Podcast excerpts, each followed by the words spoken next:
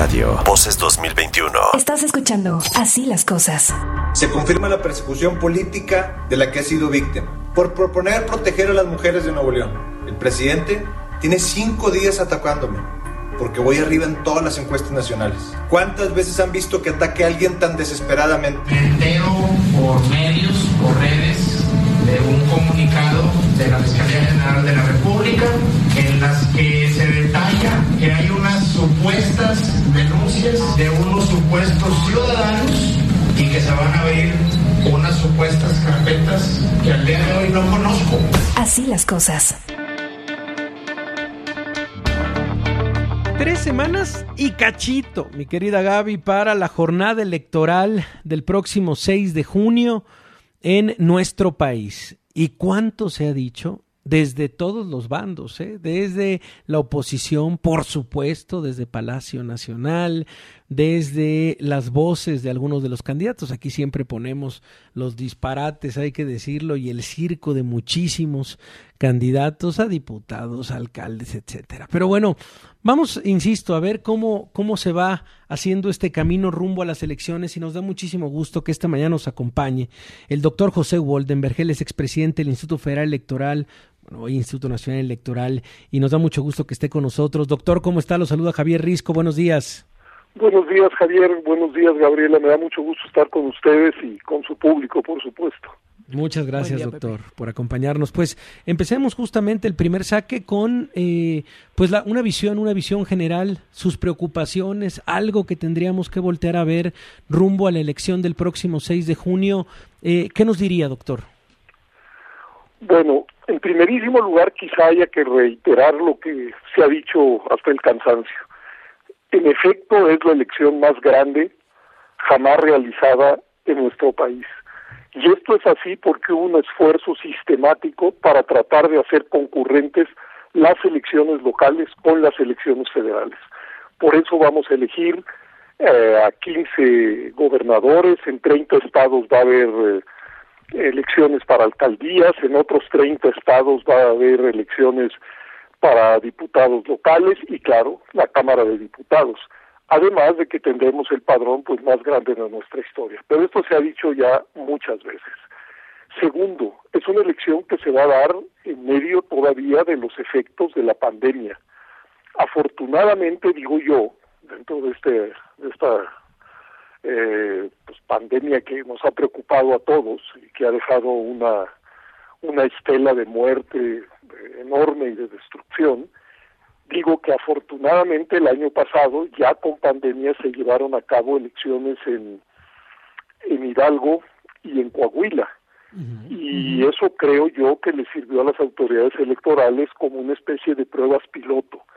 Y el propio Instituto Nacional Electoral ha armado un comité de médicos muy destacados que han ido pues eh, planeando cómo hacer una votación segura dentro de estos dentro de esta situación. Y en tercer lugar, y eso es lo que más a mí me preocupa, se da con una novedad en los 30, 30 años y medio de existencia del INE, IFE, INE, yo nunca había visto una andanada desde el gobierno contra esta institución.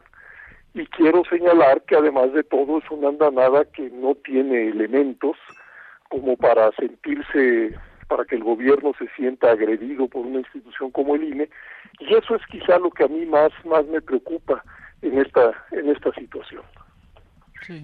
Pepe, ¿cómo estás? Te saluda Gabriel. A ver, este, hay, bueno, ya mencionas, eh, digamos, dos puntos importantes, la elección más grande, el tema de la pandemia, eh, me parece que eso de alguna manera, bueno, ahí está, y si como tú bien dices, pues se están tomando medidas para que se pueda votar de manera segura, este, y bueno, pues hemos ido construyendo a lo largo de todos estos años, pues un sistema electoral que funcione. Entonces, sin, sin minimizarlos, pero digamos, los palomeo tantito porque esto, esto de alguna manera está ahí y está caminando, y bueno, se tendrá que ir corrigiendo lo que se tenga que ir corrigiendo, esperemos que no haya repuntes, etcétera.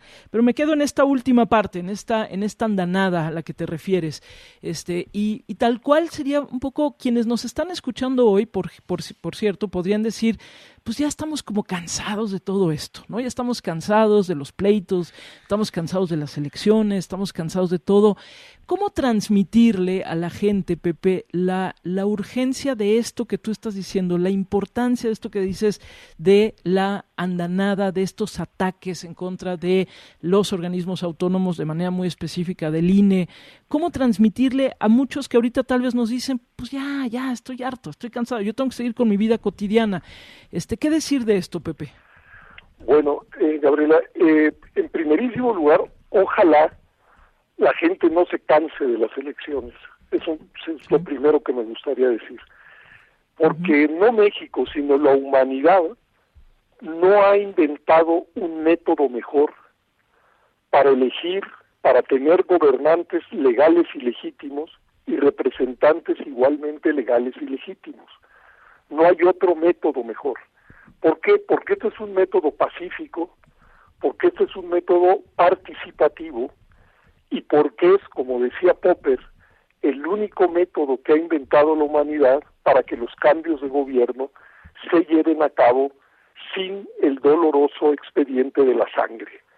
Es decir, creo que no nos debemos de cansar de la fórmula electoral, así presente muchísimas deficiencias. Eso en primerísimo lugar. En segundo, creo que es necesario recordar que para México, para que México tuviese elecciones eh, equitativas, eh, administradas de manera imparcial, fueron necesarias una serie de reformas, una serie de luchas, una serie de, de elaboraciones para que tuviéramos el sistema electoral que hoy tenemos y que ha permitido en los últimos años la convivencia y la competencia de la diversidad política de una manera institucional, de una manera pacífica.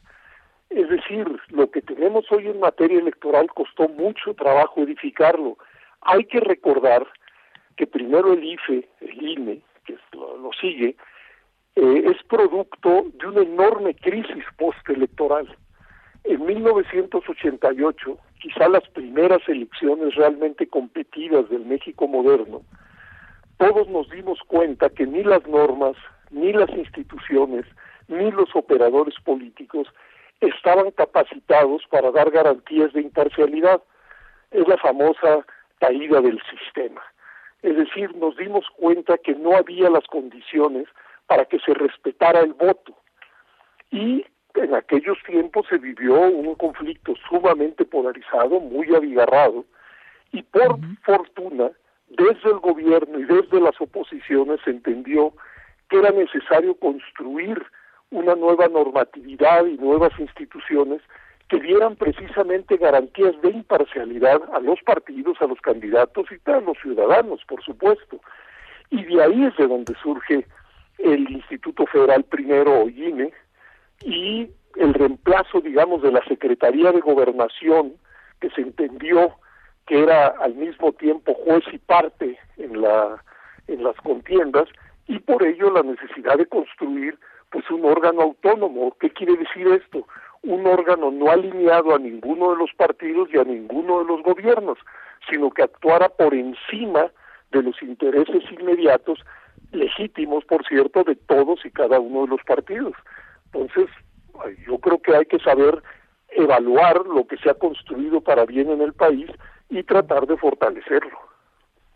A ver, estamos hablando con José Goldenberg, pero dices, es necesario evaluar parecería, insisto. Casi no, casi no escucho, perdón. A ver, me, me, parece que eh, eh, dices hay que evaluar y creo que lo que lo que lo que dice doctor son argumentos, argumentos de cómo se fue construyendo esta democracia, de lo que ha costado también formar estas instituciones. Sin embargo, parece que estamos en una época de estridencia en la cual este faltan estos moderadores. ¿Cómo reaccionar desde eh, el Instituto Nacional Electoral es este con la Constitución en la mano, es entrando en este juego de declaraciones. Vaya, ¿cómo ante esta estridencia, ante este señalamiento directo, cómo reaccionar, doctor?